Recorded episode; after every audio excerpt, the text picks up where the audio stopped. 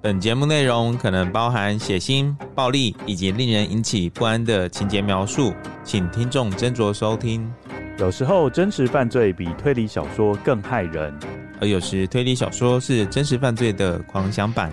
嗨，大家好，欢迎收听《二之根你的犯罪研究日志》，我是 Troy。我是 Lucian，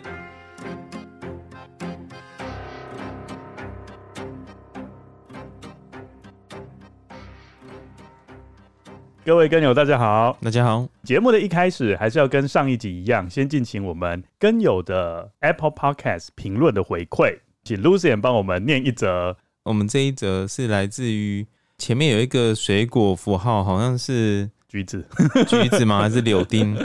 然后第二个字是韩，所以我们这边可以推理说，他应该很喜欢吃这种酸酸甜甜的水果。 嗯，它的标题是“跟有收听感想”。嗯，他写着：“我最喜欢在画画、写作业的时候听，每次都听得好入迷、开心，也都很期待每一次的更新。Lucian 跟 Troy 推荐的推理小说也都想买来看，人也都超级亲切。我已经有买《犹大之窗》看过了，真的超级好看。我姐本来不听 Podcast，的但是每天听我在听，她也就突然会跟我一起讨论每集听完后的感想。”两姐妹都很入迷，期待之后的每一根，之后也会继续支持你们。你觉得我们的节目很适合画画吗？应该很多颜色都会用红色写 吧，都用红色在画。太血腥了，对，他还推坑姐姐一起来耶。嗯，嗯，很棒。 你有推跟你朋友来听吗？呃，都通常都不太成功，我也不知道为什么。 我们统计几乎来听我们节目的都是和就是和我们实际上的生活圈不一样的一群人。嗯，嗯，我觉得也因此这样子认识很多不一样的朋友。然后在想说，他姐姐在跟他讨论的时候，会不会有意见不合的时候？因为比如说像林白案子，其实嫌疑犯有很多人。嗯，嗯，我们就欢迎各位听完我们的节目之后，跟各位的家人互相讨论里面的剧情。这也算是一种乐趣了。呃，现代人都比较沉浸在手机里嘛，哦比较没有跟家人交流的这个时间或者是机 会。 我在讲说跟家人借由真实犯罪交流， 忽然觉得那种感觉有点不太一样。也算是一种聊天啦，嗯一种话题。对，嗯， 哎、你真的会和你的朋友说，你每天几乎都在听真实犯罪吗？不会啊，我觉得听真实犯罪的 podcast 感觉是一个比较私密的一个行为。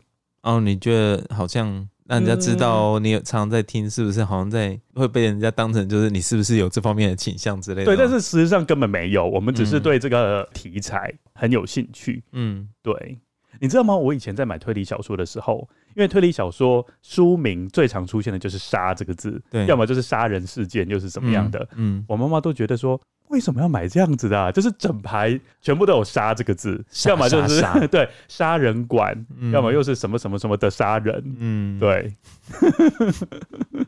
你妈妈有没有担心你？有一开始的时候有担心，有她说，呃，可不可以不要再买那种封面很可怕或是标题有“杀”这个字的？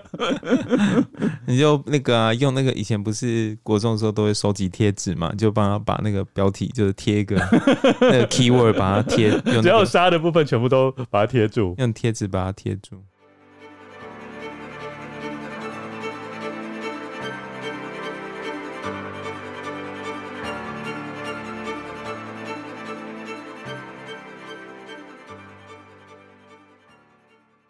好了，今天就要进入到主题。嗯我们今天主题就承接上一集。哎、l u c i a n 还记得我们上一集讲了什么吗？ Lizzy Borden，，对，我们上一次讲到就是凶杀案的发生的流程。嗯，在这边我要先跟各位听友做个回顾，不嗯然的话大家可能都忘了这整个时间轴的顺序是怎么样。嗯，好首先在那一个可怕的早上，嗯，就是命案发生的早上，Lucian 还记得那一家成员有哪一些？姐姐不在，对，姐姐出去可能是跟朋友约会吧。还好不在。对，好，嗯来了一个客人，叫 John 对，是他的舅舅。没有错。此外还有哪些人呢呃，他有 Abby 跟他的爸爸 Andrew， ？Abby 是 Lizzie Burden，就是我们今天要讨论这个主角的继母。对，除了继母之外，还有父亲， 对，好然后一个 Maggie 就是他们的佣 人，对，永远被叫做 Maggie 的 Maggie，、嗯其实本名不叫 Maggie 的 Maggie，嗯，你也不知道他本名吧？我不知道他本名啊。嗯，好可 怜。他在法院的时候有讲啦，哦，是啊，对，只是又没有人在理他， 反正没有人理他到底叫什么名字，反正你好就叫做可 Maggie 怜哦。好，总之在命案发生的当天，只有五个人。嗯，哦，就是我们刚刚提到这，诶，是五个人吗？ 算数有点不哎，好。我知道 John 一开始 John 先出去，对好、然后 John 出去之后， Andrew 出去，对 Andrew 又出去，他就是一个银行的老板嘛，嗯他总要出去看一下这个银行营运的怎么样。嗯出去之后又回来，嗯，哦，当 Andrew 回来的时候，那时候大概是十点半。对，回来的时候，帮他开门的是女佣 Maggie。不过这边有一点值得注意的，就是当 Andrew 进入家门的时候，从二楼传来 Lizzie 的笑声。嗯，好，那也不知道他到底为了什么而笑，反正他就是发出恐怖的笑声，这种笑对声吗，？巫婆的笑声。好，后来 Lizzie 就下楼了。嗯下楼之后，Andrew 当然问说：“哎、 ，Abby 嘞对，Abby 在哪里？”然后他怎么回答？ ，She's dead。 他那时候没有这样回 答，他那时候是说啊，有一个人不知道是谁哦，嗯送了一封信来、嗯哦，说他的他朋生友病了对他朋友生病，然后他去 Ab, 探病，对 Abby 就溜走了。好，嗯，所以现在目前就只有 Andrew 还有佣人跟 Lizzy 在家。嗯好，，接下来又隔了一段时间，到了十一点半嗯，Lizzy 就大叫，他就大叫说他的爸爸死了。嗯，哦有人杀了他，没有错。Maggie 当然就是见状匆匆的赶过来，然后在 Lizzy 的差遣之下，就跑去找一个很远的地方的医生。对，好，后来他们发现说，其实不止 Andrew 死掉，嗯还有一个人死掉，就是，Abby Abby，就是他的继母也同样死掉。对不过死掉的地方就在二楼的客房，不是在主卧室，对，这两个人都是被 brutally murdered 嗯啊、就是被，forty weeks and forty one weeks，实际上没有那么多啦，对啦，这童谣有点夸张了。嗯事实上，他们都分别大概被砍了大概十几下。警方觉得有一个地方很值得怀疑，就是这两个人继母跟爸爸的死亡时间差了大概一点五到两个小时。嗯嗯，也这个就是 Abby 先死，对因为 Abby 的血迹一看就知道死的时间比较长，哦对，因为已经干掉了，对，那 Andrew 的话是还那个啵啵啵啵在滴，对，像水龙头一样还在滴，嗯 然后下面就积成一团那个血的小池塘，很可怕。嗯好，这两个人的死亡时间有一段差距，一般人不会认为说是一个陌生人待在里面，对，因为如果是一个陌生人犯案的话，他就要在那一床凶宅里面整整待上那么久的时间。对呃，我们知道上一集 Lucian 有帮我们说明凶宅里面的格局，对它里面的格局不好藏人，对，因为很多地方都是封死的。好，接下来就要进行后续的讨论。嗯好，那我首先要问 Lucian 一个问题。啊，这一起命案不是发生在所谓的中下阶层的人家哦，嗯是发生在中上阶层的所谓的 Yankees 嗯的家里面。嗯上一集有讲过，Yankees 就是他们土生土长的美国白人，嗯哦，叫做 Yankees。好，那请问你哦，你觉得一开始警方的矛头会指向谁？如果依照 Lizzy 说有人杀了他爸爸的话，那应该就是会针对中下阶级的人先开刀吧？没错，因为当时对中下阶级的人有很大的偏见，嗯所以一开始被逮捕的人不会说英 文，而是一个葡萄牙裔的男子。嗯这个非常有意思，因为这牵扯到两个因素，第一个是葡萄牙裔，嗯，即使是在移民人口，就对所谓非 Yankees 这个族群，对，他们还是有上下之分的哦。你是说依照你来自的不同国家，还会有在另外再划分阶级就对了？没有错，移民人口的最高阶级是爱尔兰人嗯或者是法裔加拿大人，哦因为他们比较会做生意，家境也不会到太差，所以他们嗯通常会住，比如说跟 Lizzy 一样，是住在半山腰的地方。嗯，真正在河边，然后挨着工厂，然后一起住的，嗯通常都是像葡萄牙人，嗯哦，所以葡萄牙人是最底层，嗯难怪会被针对。嗯，好，接下来我们刚刚除了讲葡萄牙人，还有讲一个重要的要素，就是男人男人。为什么？ Lizzy Borden 的继母跟爸爸是被什么哦，武器啊我杀懂死你的意的？思了，就是因为是斧头。对，那是比较以一般的弱女子，我要 quote 一下弱女子来说，比较没有办法用这么重的东西，然后去挥砍，然后劈那么多刀。对，会累。嗯 我觉得像劈斧头，它很需要一些技巧，对， 而且你的体力也要好，不然的话对你不可能。你看一个劈十九下，一个劈十一下，总共嗯也至少劈了三十下、欸对啊那个平常没有经过一些肌力训练，应该会隔天会肌肉酸痛，需要按摩。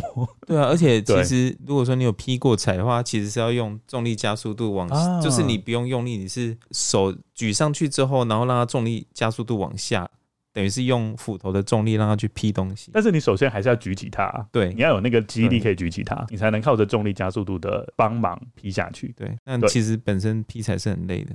会不会嗯 Lazy 之前就有在练劈踩啊？你说在家里很无聊的时候吗？对啊，就在练劈踩。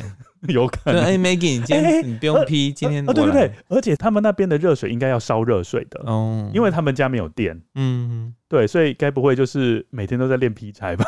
就是先烧热水，在地下室烧好水，然后再提上去就是衣服底下都是 muscle，嘛 好可怕。手臂 muscle 很发达。好，所以总而言之，一开始警方锁定的嫌犯完全跟 Lizzy 是天差地别。嗯嗯，因为 Lizzy 是一个 Yankees 的女人，但是他们锁定的是中下阶层的男人。嗯嗯不过哈，Lucy，我跟你讲，审判进行一天之后嗯，Lizzy 就立刻开始被怀疑了。嗯他们就开始觉得，嗯，那个葡萄牙人应该不是嫌犯，嫌犯应该另有其人。嗯主要原因是有三名证人都指证，就是 Lizzy 在谋杀案发生的前几天，嗯竟然有到药局去买氢氰酸，嗯那是一个非常剧毒的药品。但是那时候 Lizzy 没有买成功，嗯嗯，因为那时候的医生还蛮有医德的，嗯那个医生就跟 Lizzy 说：“那你有没有证明？嗯，哦、你有没有医生的证明？”那 Lizzy 就放弃了。就是他就处没有方卖签嘛。对对对，嗯不过 Lizzy 就说啊，她那时候要去买氢氰酸，主要原因是要去洗海豹皮的斗篷。嗯对，不过我们这边就会想到一件事情啊，嗯，她买毒不是没有买成功吗？对，会不会就是因为没有买成功？好吧，那我只好用斧头，哦，就转而用斧头。嗯呃，因为照理来讲，毒是一个比较不需要花力气的嘛，对，对，然后比较神不知鬼不觉。嗯好了，，那既然没有机会，计划总要改一改嘛，嗯，那就换成斧头这样子。嗯嗯嗯嗯，怎么没有想到又跟玛丽一样用那个砒霜？你说生吗？对啊，，对，我觉得这个地方也很奇怪，因为荔枝哈，他不是去买清氰酸吗？嗯那一间药局也有卖参，嗯但是很奇怪哦，他竟然没有去买，因为参哈，他不太需要出示证明就可以买得到，对啊，对，但是他竟然没有买，嗯，对啊，为什么？就不知道他就没有买。而且那个时候的化妆品里面应该还是有砷吧？嗯，我们之前有讲到，就是英国第一位连续杀人魔。嗯，哦，，而且她是女性的杀人魔玛丽对。啊，她就是最常使用的药品就是砷，对那那时候也有讲到，就是像是清洁剂啦或化妆品，其实里面都含有砷。对，所以砷算是一个日常用品，对，如果你买起来比较不会受怀疑，但是对我觉得砷它是需要低剂量，然后长时间的服用、嗯才会看出效果，哦，所以可能对他觉得太慢了。太慢了，对，嗯，好。他要立竿见影。更让警方怀疑的是，荔枝在接受警方跟检方的询问的时候，他的说辞很反复。你说检方跟警方吗？呃对，检警双方。哦 好，其中第一个疑点就是，我们刚刚不是说嘛，就是当 Andrew 就是荔枝的父亲回来的时候，荔枝在哪里？在楼上，但是他原本是跟警方说是在楼上，但是后来他又跟警方说，哦，没有没有没有没有，我那时候是在楼下嗯，那在楼下怎么会看不到他爸爸被杀嘞？哦，没有，我说父亲回来的时候，嗯，父亲回来的时候不是有听到楼上传来笑声，笑声，嗯，，对，但是但是 Lizzy 后来翻供，他说父亲回来的时候他就已经在楼下了，嗯，对，哎、你觉得那个笑声会不会像恩布里剧院那种？ 我觉得不 是，那是巫婆的吗？我觉得是巫婆 的，还是是贵妇的笑因为声？感觉上就是刚还是杀贵妇的那种， 哦吼吼吼吼，那那种笑声。我觉得是刚杀完人的那一种。对对对，很奸笑。重点是楼上跟楼下，你嗯觉，得有什么差异？楼上跟楼下的差异，就是如他果原本是说在楼上，嗯然后后来他又说在楼下。嗯，他应该是要脱罪吧？对，因为 Abby 死在楼上啊，那当然不可能说自己在楼上嘛。你如果说自己在楼上，那你嫌疑不就很 大？对，对啊，所以他后来又说自己在楼下。嗯嗯，第二个疑问哦，是当警方询问 Lizzy 说：“哎、那你父亲回到家，然后一直到父亲死掉，中间是隔了一个小时，嗯啊，那你一个小时的时间在干嘛？嗯然后荔枝就回答说，因为我们知道嘛，荔枝的家里面除了有主建筑，嗯，旁边还有一个谷仓对啊。荔枝就说啊，我在谷仓里面。对，警方又问，那你在谷仓里干嘛？嗯因为谷仓里面很热哦，嗯而且呢，我们都知道嘛，那个 N 主他又那么像是铁公鸡一样，嗯，绝对不可能在谷仓里面装冷气。那个地方是热的半死，嗯怎么可能待一个小时？嗯栗子就回答说：“我真的在那边待一个小时、欸，嗯他花了很多时间在找铁块，铁块，对，因为这个铁块呢可以挂在钓鱼线上当成吊坠。他会钓鱼对，他说他要去钓鱼，他就要找适合重量的铁块，所以找了好久。啊。对，我没想过那个时代的女生会去钓鱼，女生去钓鱼很奇怪吗？我觉得很适合她的阶级呀、就是一个很悠闲，然后没有钓到鱼也 OK，有钓到鱼也 OK 的那种状态。因为钓啊就很悠鱼闲通常不啊是都是男生会比较喜欢的活动哦吗，你说很晒吗？对啊，很晒啊，嗯，对不对？然后以那个时期的女生穿着来说，应该是行动比较不方便吧，嗯就是还是要穿裙子什么的。对，然后她今天如果钓到鱼，还要在那边跟那个鱼在那边扯，搏斗， 对啊，嗯感觉很不 lady。就是你知道，以他们那个时候不是有很讲究 lady like，对，就是很熟女嘛。对啊，你要很淑女啊，你要端庄啊，对不对？所以你觉得这个很嗯找难想象一个女生，然后一个淑女在啊，然后拉那个鱼这 样，我觉得找吊坠比较不可能， 嗯找坠子比较有可能。对啊，对哈，对啊，，好，警方后来还是觉得说很奇怪啊，找个吊坠也不用花到一小时吧。嗯然后栗子又后来又补充哦，哦，他其实有在那边找了大概半小时，后面半小时在干嘛呢？就是他从谷仓重新回到主建筑物的时候，随手在路边就摘了一颗梨子，然后就开始在那边吃了起来，就花了一些时间，那个梨子一定很大 颗。可以吃很久。或者是他就是樱桃小嘴，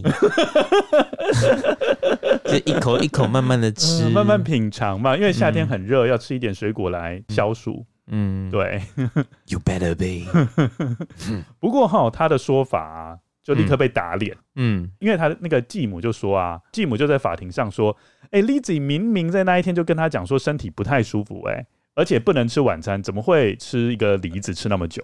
嗯、呃你这句怪怪的，那时候继母已经被砍死了，不你是说他的灵魂上了法庭，然后作证吗？不是，这一段一定要剪进去，这个很精 彩。 哎、那个包公起案，哎继母回光返包照，公包公就有这种啊，回魂，就是现场还有道士在那边招魂。A B 呀、你如果有听到我的召唤，你就出现呐、然后就出现在法庭，我好惨啊！然后就打枪那个 Lizzy 说的话，是不是？好突然变灵异节目，我们这一边， 我讲错了啦，是 Mag、嗯 Maggie 啦， 嗯哼就是那个女仆啦。嗯女仆就说，当时 Lizzie 明明就跟她的继母 Abby 说，她身体不太舒服，嗯吃不下东西，嗯，就没想到竟然会去吃梨子，很奇怪。还是说，呃，吃水果的胃跟吃甜点的胃跟吃晚餐的胃是不一样的？有可能啊，因为梨子比较清甜解热嘛，啊、是不是？欸我们现在都是在帮 Lizzy 做辩护，哎，我嗯们可以当她的辩护人了。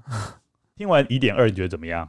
嗯。升高它的可疑性还是降低它的可疑性？我觉得他讲的话也不是，觉得保持中立、欸。呃，我对一开始那个，楼上跟楼下，呃，对楼上楼下还有就是买毒药的这个部分比较怀疑，好，那我然们先后啊找铁块的部分我也觉得保持迟疑的态度。嗯，你说，但是吃梨子你可以接受。吃梨子可以接受，就是他嘴巴真的很小，这样慢 慢吃。还有一个疑点哦，嗯就是我们讲到 Lizzy 跟 Andrew 讲，就是因为那一封信，嗯嗯，他的母亲才出去探病的，嗯嗯，那一封信从来就没有被找到过，嗯哼，而且发信人也人间蒸发，完全不知道是谁发出的那一封诡异的信。嗯哼，对，所以本身信也没有找到。没有， OK，对，很明显就是有问题嘛，对不对？对啊对啊对啊。，好，你觉得啦，Andrew 的死跟 Abby 的死，媒体会比较着重哪一个？应该是 Andrew 吧。对，。第一个就是 Andrew 是也算是镇上有头有脸的人吧 没错，虽然是铁公鸡，大家都对恨他。然后第二个，因为 Abby 她被砍的那个次数比较多嘛，嗯，其实基本上被砍那么多，你那个如果都砍在同一个部位，你那个地方应该都烂光了吧，对，比较难去做见识。那如果说是像 Andrew 的话，他可能比较少一点。就是两个相比的话，Andrew 的尸体还比较好去做一些采样。没有错。嗯，嗯，除此之外还有一个重点，就是 Andrew 跟 Lizzy 才是真正有血缘关系的，Abby 只是继母而已。所以哈，我觉得检方就有好好利用这一点，嗯就是 Andrew 跟 Abby 有血缘关系，嗯所以检方就吩咐法医将 Andrew 的头颅丢到沸水里面煮熟，然后去皮。 ，L，为什么要这样呢？因为这样子，Andrew 的头骨才会完整的呈现在法庭上，这样子就可以判断说头骨的裂口有没有跟这个斧头相吻合，你刚刚那个讲的，那很像在料理什么东西。 好像猪头皮嘛这样子。哎、对，哦、好恶啊、不过真的是这样啊，就是嗯，我知肉、道。肉要煮烂才能去掉嘛。嗯， 好好啦，好好 好，我们不要讲那么多。哦，以后都要改吃素了我。 不过哈，我们刚刚有讲到，就是 Lizzy 在他爸爸的头上劈了十几刀，嗯，所以没有比对出什么特别的结果出来。没有比对出那个斧头吗？因为砍了十几刀，又砍在差不多的位置，都乱七八糟啊，嗯，所以也很难比对出来。嗯，好，但是这个斧头后来会扮演一个很重要的角色，这个我们等一下再说。反正就是头骨的呈现只有很抓马的感觉，但是它不是一个决定性的证据。嗯，嗯，那你觉得检方对这一件案子的态度是怎么样？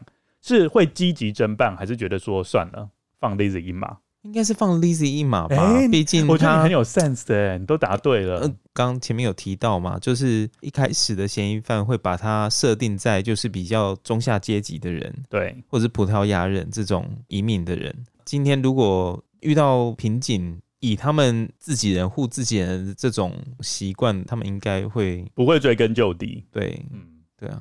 而且他们又觉得说啊，Lizzy 就是一个那个很瘦小的女 生，对不对？手无缚鸡之力，不可能有办法拿斧头劈那么多次。嗯，哎、不过间隔也是一点五到两小时、哎，嗯，哦，你是说有休息时有力间。哦就 P 完一个说啊，现在现在休息时间，然后等一下再 P 下一个，对啊，对啊，对啊，还是有力气呀、然后然后再喝那个高蛋白，喝完之后就有力气 了。那 next，下 一个，好嗯，负责这件案子的地区检察官，的确，他希望的是 hung jury，哦，这又是一个名词哦，叫做悬案陪审团。什么是什么叫做选 hung jury 呢、h u n g 就是悬起来嘛，对就代表这件事情还没有尘埃落定。对，哦，他是希望说利兹可以暂时获得自由，如果有新证据才开始审判，嗯所以代表说啊，放你一马啦，有新证据再说嗯，这样子。，但是法官不愿意，嗯因为哈利兹这件案子已经惹来这个大臣的什么阶级对立。嗯嗯很多人都说，为什么一开始的时候竟然怀疑到中下阶层的的人身上？嗯，所以法官觉得应该要继续办下去。嗯嗯嗯，好，接下来我们讨论一下就是辩方的策略了，嗯也就是 Lizzy 这一方。嗯好，Lizzy 这一方因为有钱有势，嗯就选了有头有脸的人物，嗯其中一位还是前州长呢，哦有没有很厉害嗯？Lizzy 的辩护律师有哪一些诉讼策略呢？来，这个我讲给 Lucian 跟各位跟友听一 下。他们请来了他爸爸，然后呢？然后呢？然后你说我要讲说他们请了他爸爸，对， 他们又请来了爸 爸，又请了继母爸又要麻烦你了， 帮我辩护，这样没有就是帮我讲说到底怎么一回事，好了好了。嗯好，他们采取哪些诉讼策略呢？嗯。他们建议 Lizzy 要全程穿上黑色的衣服，是这有两层意思表哦。示哀悼的意思吗？哎、对，这是第一个表示嗯哀悼，因为这个也算是维持 Lizzy 的一个形象，嗯，就是让大家觉得说她是非常伤心，然后也算是一个非常传统的维多利亚时期的女性、嗯那种端庄持重的感觉。嗯，好，不过还有第二层意思，嗯，这个就是穿衣的哲学，对，因为我们知道穿黑色的衣服显瘦，显瘦，嗯，这个就会让陪审团觉得说，哎、你感觉好小只哦，嗯，你有那么大的力 气吗？对，因为应我该们没有其实我们吧在上一集有提到，其实荔枝它是一百六十三公分，五十八公斤 嘛，你还记得他的 身份？因为因为我那个时候。候，我我那时候有说觉得它有好像有点胖嘛，对，然后你说没有啦，我觉是得不会匀称，嗯你说是匀称嘛，嗯对啊，那所以我就特别有印象，就是哦，它大概是这个身高跟体重。是是是是，嗯，嗯，对啊，所以、 不知道人所以还你以为你暗恋他、欸，把他的那个所有的 data 记得那么熟当然了，我都会唱他的歌了。哦，所以你觉得这是合理的一个诉讼策略？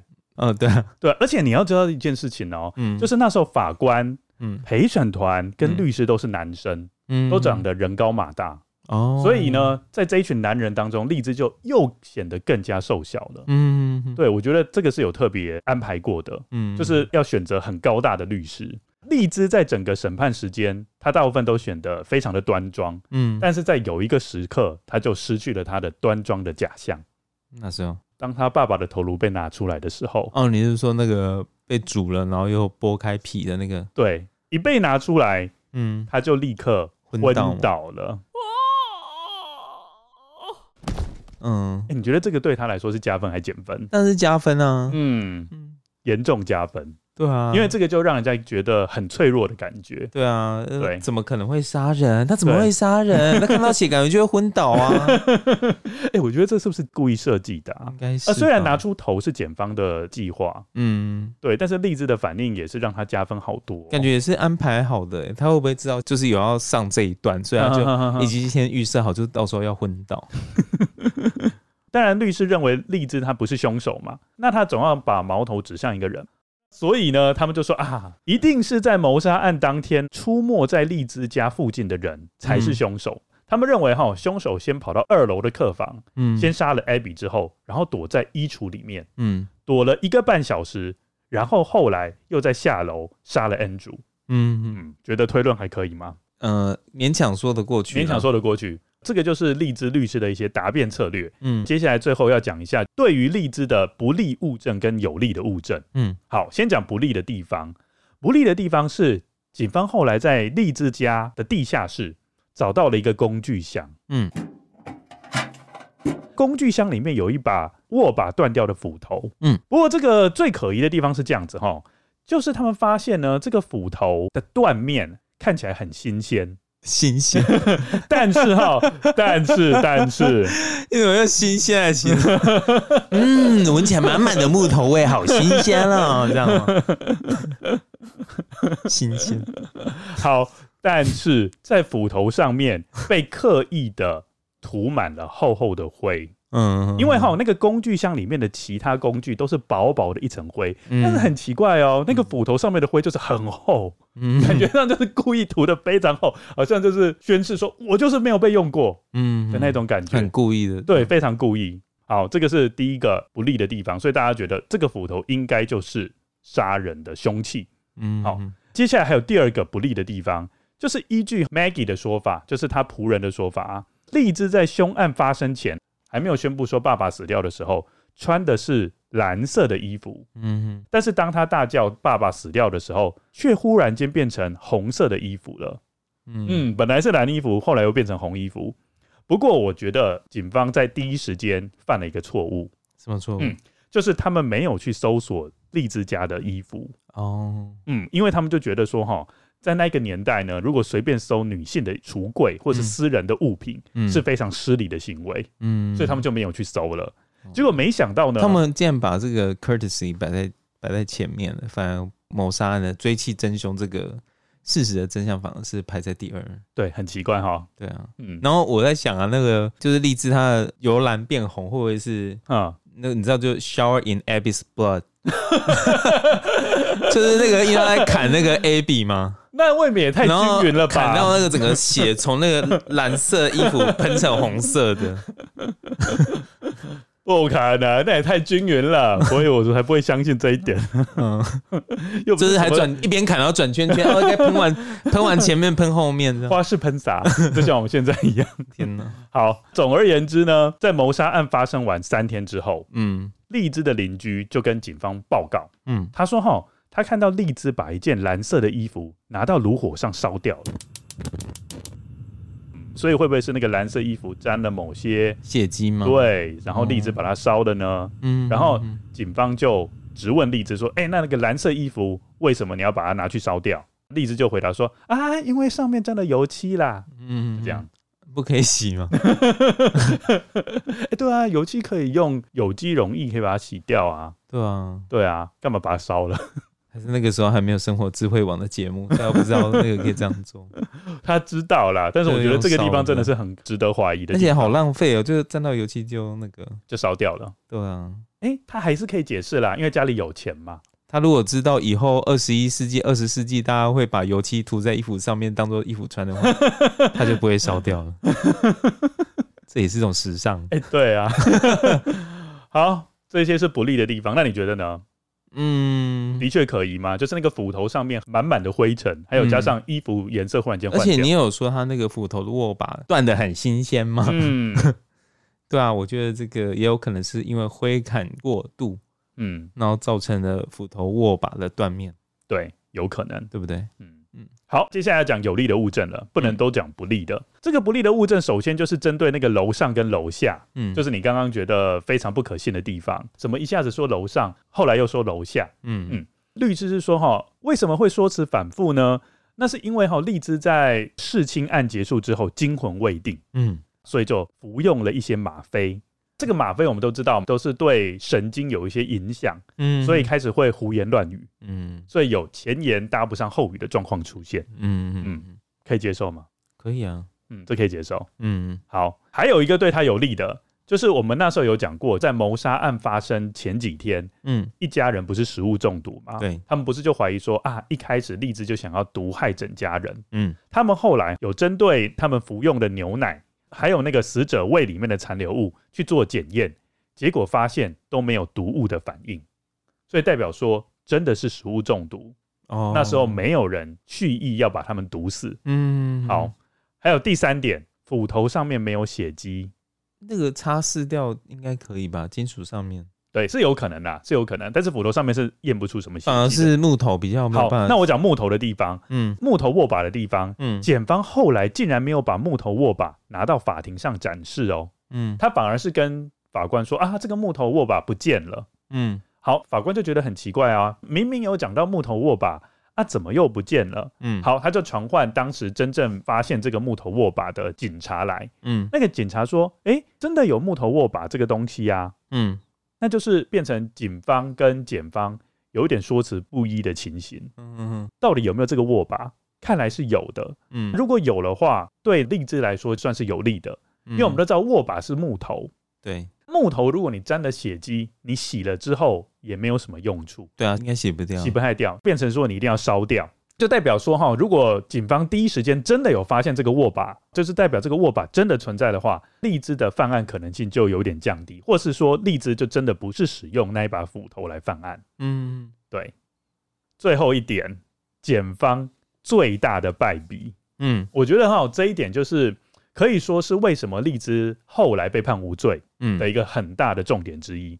嗯，因为他们发现哈，荔枝他不是换上了红衣服吗？。对，但是他换上红衣服之后，比如说他的头发，因为我们知道嘛，在那么血淋淋的杀人现场中，不可能只有衣服沾到血啊，对，在头发或是在其他地方也有可能沾到。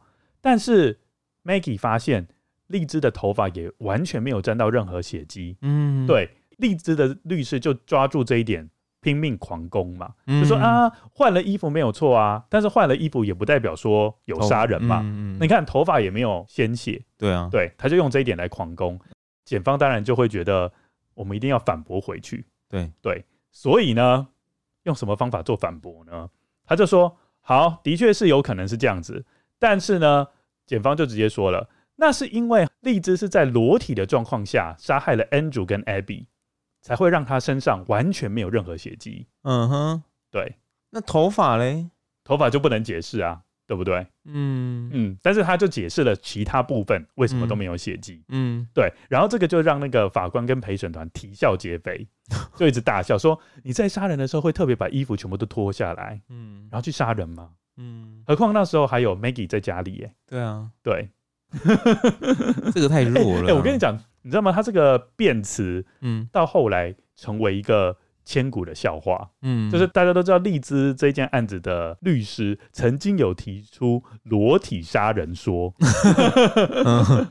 就是全身光溜溜的然后杀人这样。后来有变成那个侦探小说的题材 没有，哎、各位跟友有兴趣可以把它当当成题材 发展成一。虽然个裸体杀人 案。我虽然我觉得有点 cliche 啦，嗯就是有点什么陈腔滥调。 嗯， 讲到目前为止，Lucian，你觉得励志的杀人可能性大概百分之几？呃，我觉得还是很高啦。嗯可是因为终究还是在法院上面辩驳嘛，那嗯，整个辩驳感觉就是荔枝被判有罪的这个几率很小啊。没错哦，因为陪审团在会议室实际上只讨论了五分钟就已经达成共识，那么快，但是他们却怕说让外人觉得说他们是随便达成共识的，嗯哦，就是决定的很鲁莽。所以呢，他们刻意在会议室里面待了一个半小时才 出来，而且故意装的很累的样子。嗯，对， 好。而最后，当荔枝被宣判无罪的时候，在场的女性全部都从位置上面站起来，然后挥舞着白色手帕以示庆祝，这样嗯 等于说是支持荔枝啦。嗯，嗯，好，所以这个审判就这样子告一个段落了。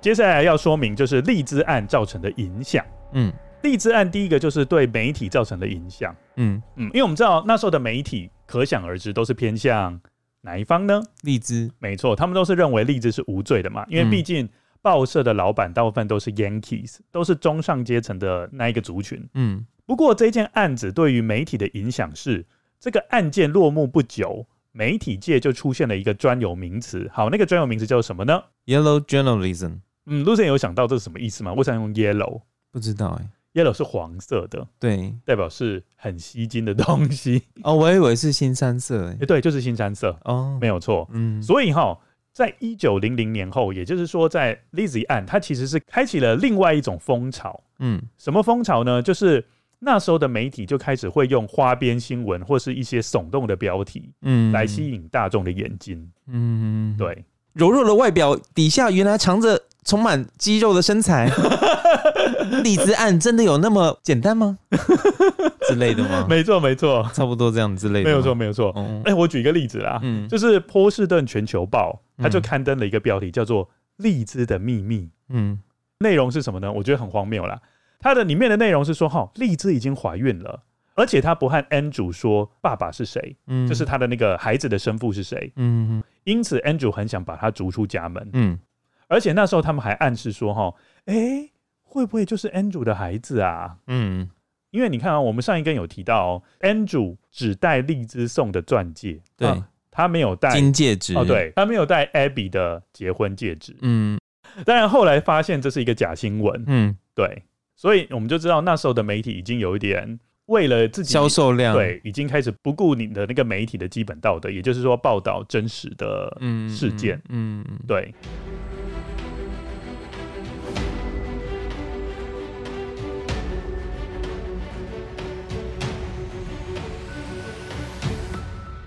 接下来，最后为什么我认为犯人就是 Lizzy？嗯，讲完之后，Lucian 可以针对我这些理由做一些反驳，哎、我不见得是反驳啊，也有可能是赞成。对啊，好好好，好，没错。 好，第一件事情呢，就是案件是发生在家里。对我们都知道嘛，家里面随时都有女女仆这样走来走去，对所以如果是一个陌生人闯进来，对，感觉上女仆就会马上警铃发作，没有错。所以在家里发生的案子，应该可以说是，嗯，这个凶手就是跟这个家庭很密切的人，嗯所以感觉上应该是一个家庭纠纷，嗯，而不是外人犯案。对啊，这是我第一个的看法。嗯还有第二个看法是，我觉得荔枝的独身主义跟谋杀案很有关系。怎么说？独身主义让荔枝闻到一些自由的空气，对，但是我觉得他的独身又没有很完全。嗯，你对是说他的经济能力？对，他的经济是靠着爸爸给的零用钱，对，对，然后他任职的一些职务都是无给职，嗯所以等于说她是一个有被半束缚住的一个女性。嗯，对，那我觉得她应该很希望自己能够真正的达到经济独立，嗯，你说经济独立吗？ 经济独立，哦，对他很想要达到，你嗯觉得呢？嗯，因为他有尝过一丝自由的空气啦。哦，你是说像去国外旅游这样子吗？，对啊，哎、嗯去国外旅游，我觉得觉得这一点也很重要。嗯，去国外旅游，你的整个视野都不会一样，你不会想要被局限在那个半山腰的位置，因为那嗯个半山腰位置，你旁边也没有什么认识的人可以聊天呐、嗯，对啊，等于说旁边的人其实都是跟你不同卦的，哦，对。对，不过真的有必要直接就是杀人吗？因为他难道没有办法跟他爸爸就是但是他爸爸是一个很 stingy 的人啊，就是很吝啬的人啊，嗯对啊，嗯很难沟通吧，嗯嗯，都会把那个死人的脚给锯下来的人，嗯，为了省那一些棺材钱，就等于是脱离不了爸爸的掌握这样子嘛，才会起了这个杀意，想要直接脱离爸爸的掌控。对，因为我觉得哦，励志可以说是一个很早期啃老族的开端，嗯对他就是一个这样子的人物。嗯，而且我们知道一件事情，他衣食无缺，对不对？嗯对，那种衣食无缺的人，大部分都会，也不是说大部分， 就是你如果衣食无缺，嗯你就会想东想西，嗯对吧？因嗯为你就不用想着下一餐嘛，你就会开始对想说，哎、我的 level 已经远远超过烦恼下一餐是什么的状况，嗯，那我就会讲说，说我要更多。人的欲望就是无穷嘛，我哦想要更多的自由对，而且我们都知道，励志非常渴望上流阶级的人的生活。哦，对，父亲如果存在，对他来说就是一种很大的限制。你嗯，知道吗？有一件很有趣的事情，我可以跟你讲嗯，因为他们不是都要上教堂吗？对，因为那时候信仰对他们来说是一个很重要的东西。嗯，哎，Andrew 他有在一个比较破旧的教堂，就是租了一组长凳，嗯哦，就是这说，专属位置嘛，对，就是说，你如果上礼拜有租了那个位置之后，别人就不能坐，嗯，哎、对，这样的话你就不会不用排队，也不用人挤人，也不用怕说太晚到，哦，要坐到比较后面的位置。嗯对这它上就面还有放一个 reserve 的那个标 对对签对嘛，对对，没错，就是这个位置就是你预们的。定，不过哈，Lizzy 跟她的姐姐 Emma 就嫌说啊，那个教堂太破旧了。嗯即使 Andrew 有付钱哦，嗯。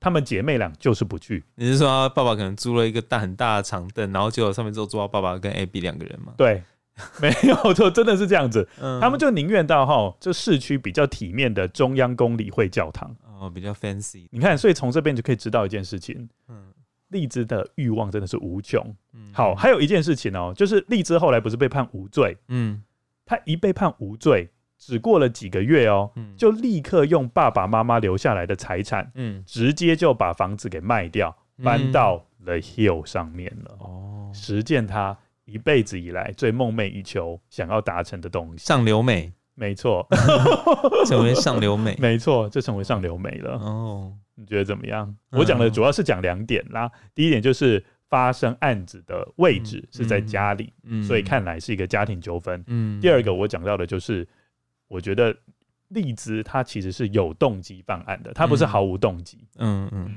该是 Lucian 分享你的想法了，我觉得你刚刚讲的我都还蛮认同的耶、欸哎、真的哦、我自己是很赞成就是 Lizzy 是凶手这个讲法啦，嗯，只是毕竟还是呃，你说也不是百分之百都没有疑点，因对，为像比如说刚刚我们有提到嘛，他身上都没有血迹，对啊，他到底是怎么洗的？对他啊到底怎么洗的？嗯他可以代言那这个洗洁精了，对，就很奇怪，为什么会 Maggie 看到他也都没有血迹？对，就全身上下都是没有的哦。对啊，这个很悬啊呃，。不过我觉得有一点，假设你可以用一点五小时来解释就好了，因为他一点五小时都在洗澡。没有啊，问题是上一集有提到嘛，他们家要洗澡是要提水的、欸，那你在提水，就直接你到地下室洗啊！哦，所以是谷仓都没有放一个澡盆，是不是 哎、对啊，那个快木桶哎、的澡他盆可在以那很边，早以前就把水提到谷仓里面去，嗯嗯嗯就在谷仓那个很热的地方洗、嗯嗯也可以啊。然后就装作自己在找铁块，嗯嗯嗯，，对，这样可以洗得很干净。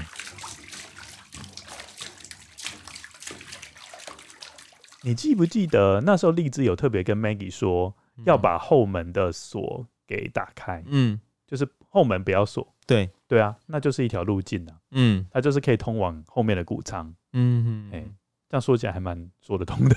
哦，哎、越讲 Lizzy 越可疑。另外，他去买毒药那个，我也觉得就是让人很匪夷所思啊。嗯，对啊，你说买那个氢氰酸那是超毒的。哦。另外一点就是，其实我觉得除了 Lizzy 之外，实在是想不到任何其他的凶手了啦。这个案件跟林白案完全不一样。嗯，对这这个件就比较封闭的感觉，对不对对？不是那么开放式的，没错，因为整个案件都是在家里面发生嘛。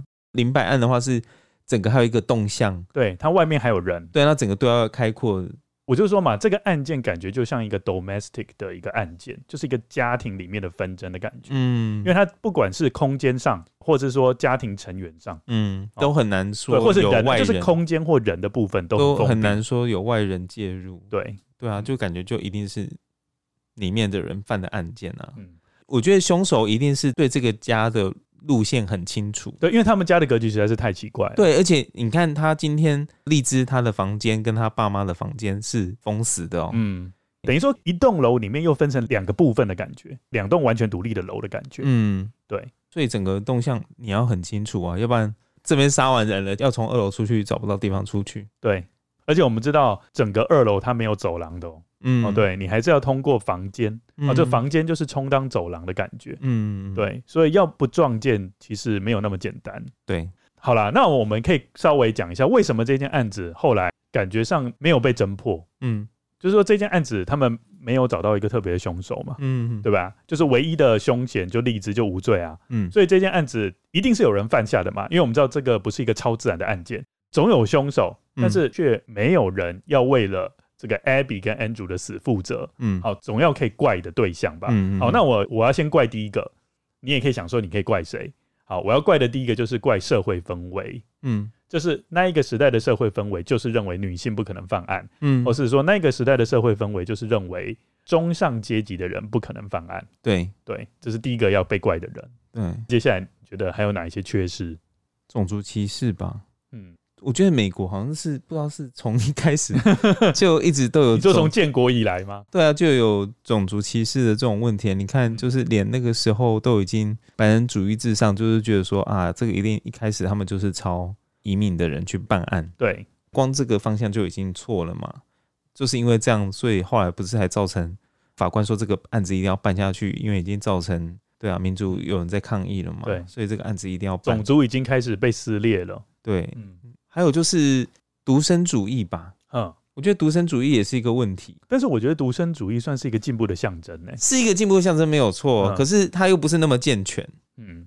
它没有哦像我现在那知道么了健全。他那个虽然独身有踏出家门，对，但是他却还是骨子里面，他还不算是完全的独身，对啊，对啊，对，啊他是半吊子的独身。对。如果说荔枝他今天在工作这部分也是经济独立的话，我觉得应该就不会发生这样的问题。对，可是因为他经济的部分也是被他爸爸握得死死的，嗯，虽然说他今天独身，可是他并没有真正享有这个经济上的自由。对。我觉得如果你是一个没有经济自由的独身，应该就不是一个假的独身了啦。嗯，嗯，对。还有接下来，我觉得警方的办案对警方办瑕案是一个疵很多。对啊，瑕就是疵那真个，的你看那个警察跟检方互相两个互打嘴巴，对，对，到底有没有握把也不知道。嗯，对，我觉得这个也是个问题。然后刚刚也有提到嘛，就是竟然会把礼仪放在前面，而不是嗯追对求事情的真相摆在第一优先的顺序。嗯而且那时候的见识科学也没有那么进步嗯，哦，，因为我们知道，就是美国第一位因为指纹被起诉的案件，嗯就是发生在利兹那个案子的同一年，嗯所以在那，个年代，指纹辨识才刚刚开始起步而已。嗯嗯，对，所以科学见识的不够周全，或是发展的不够成熟，嗯，也是一个原因之一。嗯嗯嗯，对，你知道吗？我也有听一些外国的 podcast，嗯他们有讲哈，就是利兹这件案子，嗯，就是伴随着他们的童年时期，然后他们几乎每一个人都会哼这首童谣。啊，是哦，对，但是他过了这个年代的人就会不知道这件案子了，因为这个童谣发生的位置大概就是跟我们两个人的年纪差不多。这种感觉好像就跟台湾的白小燕命案一样啊，就是嗯我们这个年代人都会知道白小燕命案。就是一些共同的可怕回忆，对，可对是现在的年轻人应该都不知道这个案子了，嗯，对不对？对。哎，讲到这个，好，我觉得 Lucian 讲的很好，嗯，就是讲到案子，刚刚 Lucian 有接到 一个，我觉得你太厉害了，嗯你讲到一些案子不应该被遗忘，嗯嗯， 好，今天呢节目的最后，大家还不要把这个我们 podcast 关掉哦，嗯因为我们节目最后呢，我要推荐两本书。嗯嗯。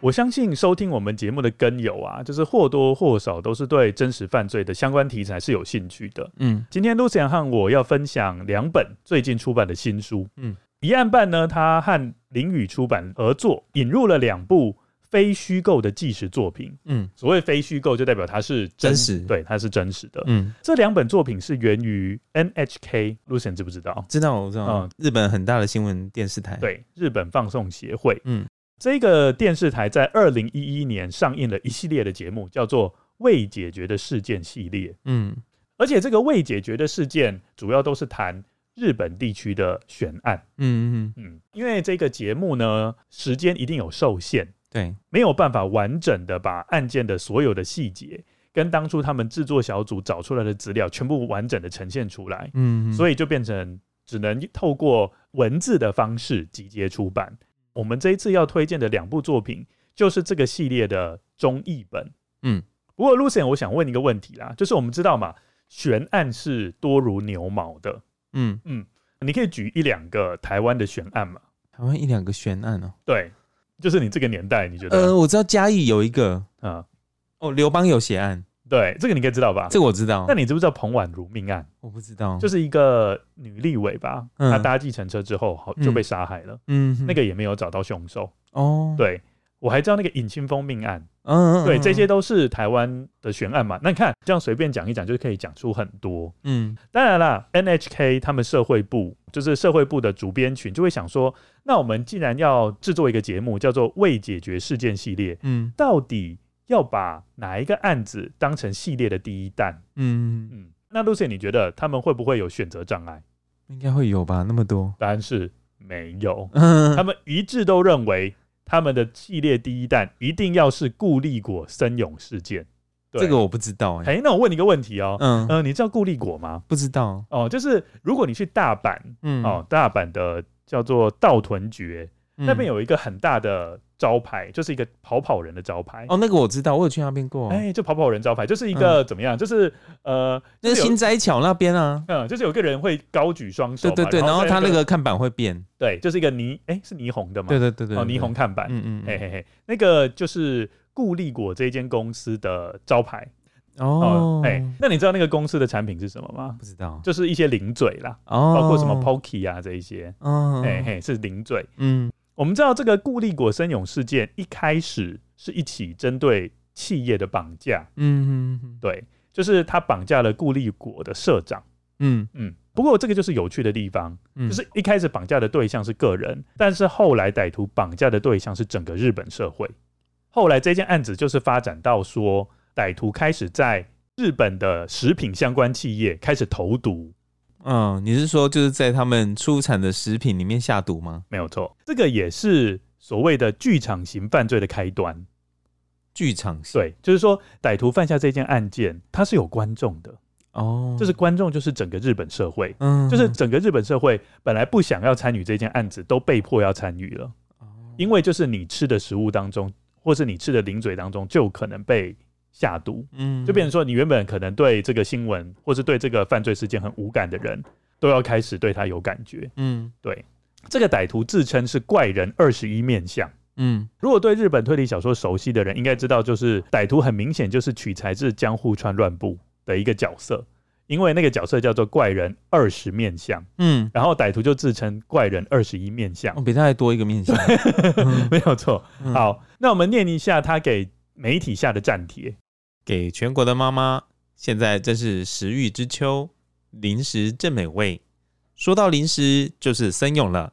我们准备了特别的口味，氢化钠的口味，有点辣，吃了不蛀牙哦，就买给孩子吧。你觉得呢？ 有没有幽默感？其实还好，很恐怖，对，很恐怖。嗯，好，这件案子比较有趣的地方，我可能要说一下。这件案子其实很多地方都有报道。一案办跟林语出版社这一次的中译版有什么特别的地方呢？我觉得是以下这一些啦，就是因为我们知道这件案子其实已经过了法律追诉期，嗯嗯，这件案子在两千年二月十二号嗯法律追诉期就过了。嗯， Lucian，你觉得既然法律追诉期都过了，那干嘛看这本书？就已经注定成为悬案啦。那为什么看这本书？还是应该有很多有趣的地方吧？嗯因为我们讲的很多案子也是悬案啊。对啊，我们之前也有一些案子也是悬案嘛。比如说艾伦坡，他的死嗯因到现在对目前为止大家都不知道。对啊，对从悬案里面可以了解到我们到底当时做了哪些东西，又忽略了哪些东西。嗯，对，因为我觉得这个是一个学习的过程。哦，一个借鉴，就是说，你之前对你之前案子有哪些疏忽，那你嗯可能后来发生类似的案子，嗯你就可以用不一样的策略对待它。嗯嗯嗯。哎、那个时候有人因为吃了这个投毒的零食死亡吗？我知道他那时候这个歹徒他还是有点良心，嗯他会在那个包装纸上面写说“我有毒啊，是啊、”，对他主要目的只是要去威胁这个食品公司。哦，对我们知道哈，台湾也有发生毒蛮牛事件，嗯毒蛮牛事件的凶手就说他其实就是学日本的这件案子。嗯，那他们即使是相隔了二十年，嗯还是发生类似的案子，嗯，这代表说以前的血缘案的确值得研究，对因为历史会重演。即使是过了二十年，你看哦，日本的这件案子发生的时间是一九八四年，嗯那台湾发生毒蛮牛案件的时候是二零零五年，嗯哎、隔了二十年呢、嗯还是照样类似的事情还是发生。嗯，对，所以我觉得读这本书，你可以了解说，当时因为哪些缺失，所以没有把凶手抓出来。嗯他们其实真的差一点点就把这个凶手抓到，就差那临门一脚。哦，是哦，对，然后接下来我觉得这本书还有一个有趣的地方，因为后来这个 NHK 不是后来重启调查吗？对就说即使他们已经知道法律追诉期过了，嗯他们还是愿意投资一些资金，还有愿意投资大量的资源做这件事情。嗯，你觉得他们有没有找到新的证据？应该有吧？有，他们有找到新的证据，因为我们知道现在的科学见识都进步了，嗯，所以他就透过之前歹徒的录影带，嗯，有分析出来新的罪犯的侧写。嗯，嗯嗯所谓新的罪犯的侧写，就是歹徒原本没有被之前警方掌握的特征被他们抓出来了。嗯，哦，对，所以我觉得这个也是这个书很值得读的地方，嗯，就是它并不是一味的就是旧的东西，嗯嗯它还是有旧酒装新瓶，嗯，对，它他还是有一些新的东西、新的证据呈现给读者。等于是一个后续的发展。这个就是我的分享。接下来，Lucian 要跟大家分享，我们刚才讲两本书嘛，除了顾立果森勇事件，还有另外一个案件。嗯，就是奥姆真理教。哇，这个我也是觉得很有兴趣的。嗯，这个我之前其实也不知道这个案子，我是后来因为 YouTube 常会出现一些你没有看过的一些影片嘛，对，那我就看这个，觉得诶，这个是什么？我就点下去看了。其实奥姆真理教呢，是在一九八四年由麻原彰晃，就是这个奥姆真理教的教教主，他就开设了一个瑜伽的教室。一开始的话，只是在教人，就是透过瑜伽的方式来强寻生吗？对强身、寻找自我，嗯对然后发展身心的那种概念。嗯因为那个时候，其实日本才刚经过一个经济崩溃的一个阶嗯段。然后那个时候是泡沫的十年吗？对对对，哦然后那个时候社会上就是充满着，就是大家都是不知道自己为何而生，嗯就是每天就是为了上班下班这样子而已嘛，就是一些心灵上的匮乏。，对，就是心灵上就很缺乏。那这个时候，麻原彰晃他很厉害，他巧妙的运用这个人心的匮乏，然后去进一步的去后来成立了这个奥姆真理教。对，他怎么去吸引这个观众呢？他一开始的时候是在公众面前呢展示显示自己有这种漂浮的能力，所以它是气球。他其实是跳跳跳跳跳这样子。哦，奥姆真理教它有卡通哎、真的假的？它有卡通，它也有歌，哇哦，而而且且宣传的媒介很多。。对它宣传的媒介很多，它有然后打入各种族群，对他，而且他的歌，你知道那个钢弹的那个卡通的作曲者，嗯就有去听这个奥姆真理教他的歌对，的那种风格，嗯他有发现他有一些套路，就是比如说利用军歌，嗯，就是这种可以得到人家哦崇仰嗯，的这种旋律，对，还有拍子嗯。这是他说那个时候是日本人喜欢的那种旋律，哇哦，他都有去研究。然后后来整个教成立的蛮快的，我刚刚有开始说嘛，他就一九八四年就已经成立了这个奥姆神仙会，对就是这个瑜伽教室。就是奥姆真理教的前身，对，然后他在同年的七月呢，就直接改成为奥姆真理教了。嗯然后后来就开始大量的吸收教徒嘛，嗯，你刚刚讲的那个，我相信就是各种不同的媒体去宣传，嗯，对，然后后来上万人嘛，对不对对？嗯，对。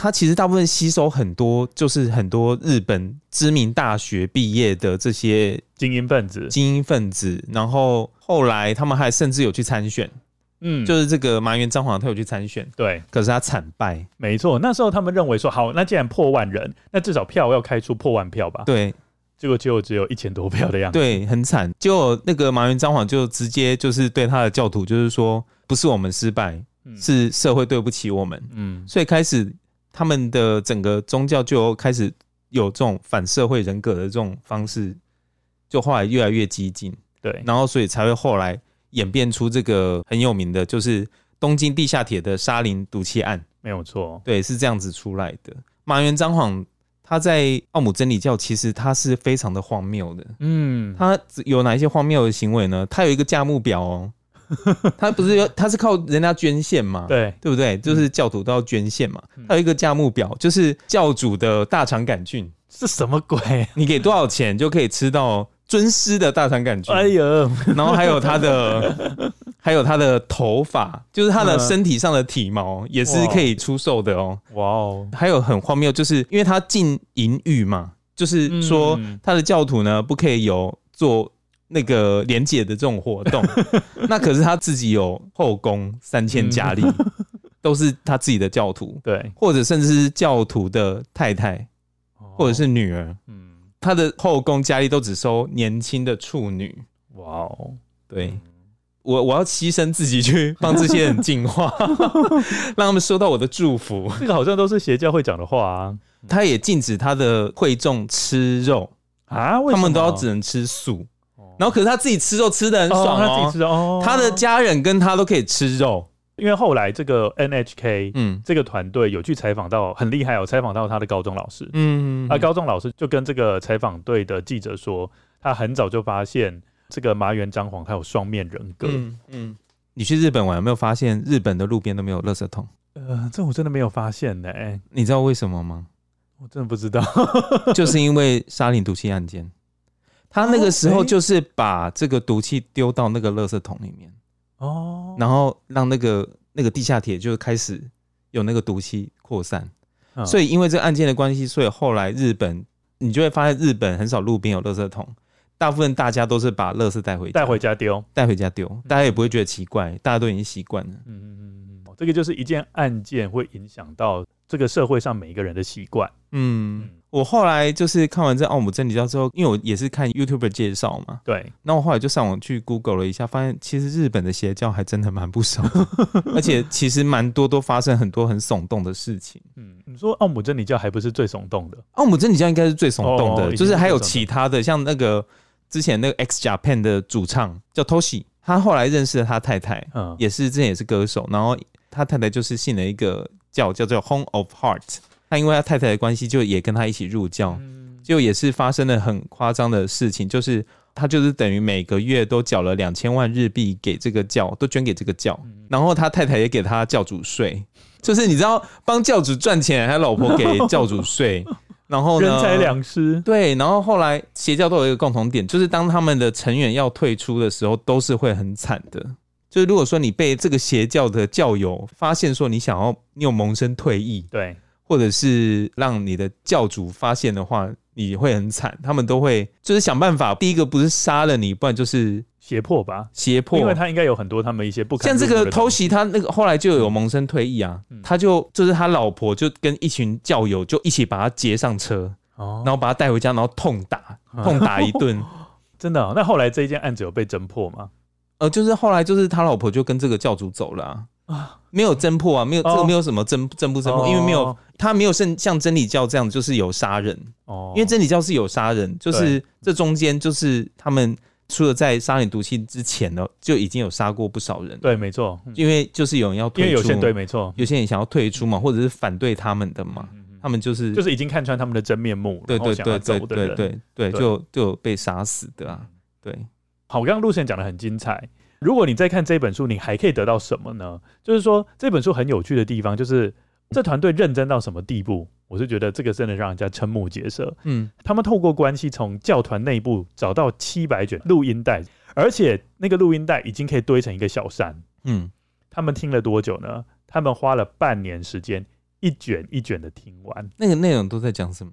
你知道吗？因为麻原彰晃他创了这个奥姆真理教，对，他没有所谓的类似这种圣经这种东西，就是一嗯没有所谓的很很有组织的教义，嗯嗯嗯，所以变成说麻原彰晃所说的任何话，嗯，对他们来说都是至高无上的话，都是要记起来。哦所以他哦，们、对对对，你知道我就是看他那个有在介绍，就是说他们教友在吃饭的时候都没在看电视，都是在看麻原彰晃讲话的画面，哦，然后他们就要把它录起来。他们都在听他讲话。对，总之就是他们因为很认真。嗯，然后你知道后来我觉得很夸张的哦，嗯他们后来又从另外一个受访者嗯挖到九百卷，又全部在听完，天哪，他们好用心哦、真的很 用心。所以我觉得这本书一定要嗯看，因为这一个录音带，他们后来发现澄清了两个一般人对于这个奥姆真理教的迷思。嗯，嗯哦，这个我不会跟你讲他们到底是如何澄清，或是澄清过后是怎么样。我也只嗯只跟你讲说，他澄清了两点。嗯第一点，很多外界的人都认为奥姆真理教的攻击事件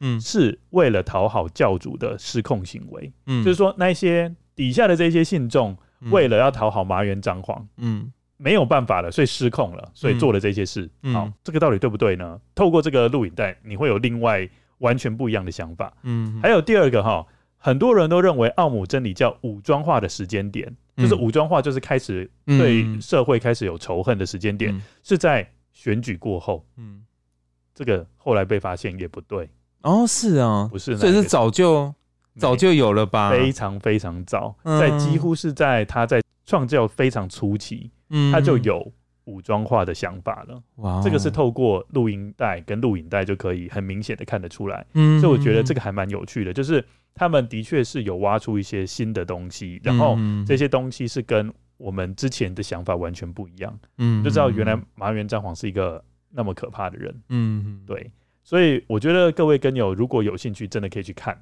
接下来要讲各位跟友应该很喜欢听的，就是我们的抽奖活动又来了。就是呢，我们今天不是已经讲了一案办跟林语出版社所出版的这两本书吗？好、嗯一个就是顾立果森永事件啊，一个就是奥姆真理教。对，如果你要有机会获得这两本书其中之一，嗯那你就要回答三个问题。嗯，好、你如果有回答这三个问题，你就有机会抽到书。嗯这个问题我们会在这边讲述，但是也是会在 IG 跟 Facebook 同步公布。嗯好，第一个问题：顾立果森永事件的凶手自称是怪人二十一面相，请问你这是启发于哪一个推理小说家所创造的人物呢？哦，好，这是第一，题。嗯好，算蛮简单的吧。嗯，会好，接下来第二个问题不，会写错字啊？打错字啊，没有打错字，打错字就不能算你 对哦。好，对算半分吗？没有没有没有半分。好，第二个问题，奥姆真理教所涉及的事件当中，哪一起事件的死亡人数最多？哦，这个刚刚也有讲过，很明显，对，如果有好好听 Lucian 讲课的人，应该都知道。嗯好，最后一个问题了，你对于我们今天在节目介绍的哪一个案件比较有兴趣？然后为什么？ 这个就要考验说，我跟 Lucian 哪一个人的推销能力比较强？ 我觉得 Lucian 蛮强的、没有你啊把刚刚那个奥姆真理教讲的真的是 栩栩如生，我觉得大家都会很想要看这一本书。没有啦，就因为之前刚好有看到那个有人在介绍嘛，YouTube 有在介绍，他介绍得真的很呃很巨细靡遗，嗯，那所以我就有把一些重点记下来，就是有一些地方真的让人就是刻骨铭心，就觉得怎么那么不可思议，嗯，就觉得一定要来跟大家分享一下。好，节目虽然到这边就告一个段落，但是大家不要忘记，如果你有到 Apple Podcast 去留五星评价的话，你的评论就会在每一集节目的一开始被我跟 Lucian 分享，然后我们会对你的评论做一些回馈。嗯，嗯，这样会不会大家反而不好意思，会害羞啊？不会啦，我这样们跟他你们们是非常朗的读他们的那个留言， 不会不 会不会，我们跟友都是非常的热情的。嗯，好，今天的节目就到这边。谢谢大家今天的收听，对，下一集会非常精彩哦。下一集要讲，哎、不要讲，好，就这样子。嗯哎，不要讲了，真的不讲 我们不用预告，哦，下一集不就用预告自然知道是什么了。好哦，好，今天节目就到这边，谢谢大家收听，大家拜拜，大家拜拜。拜拜。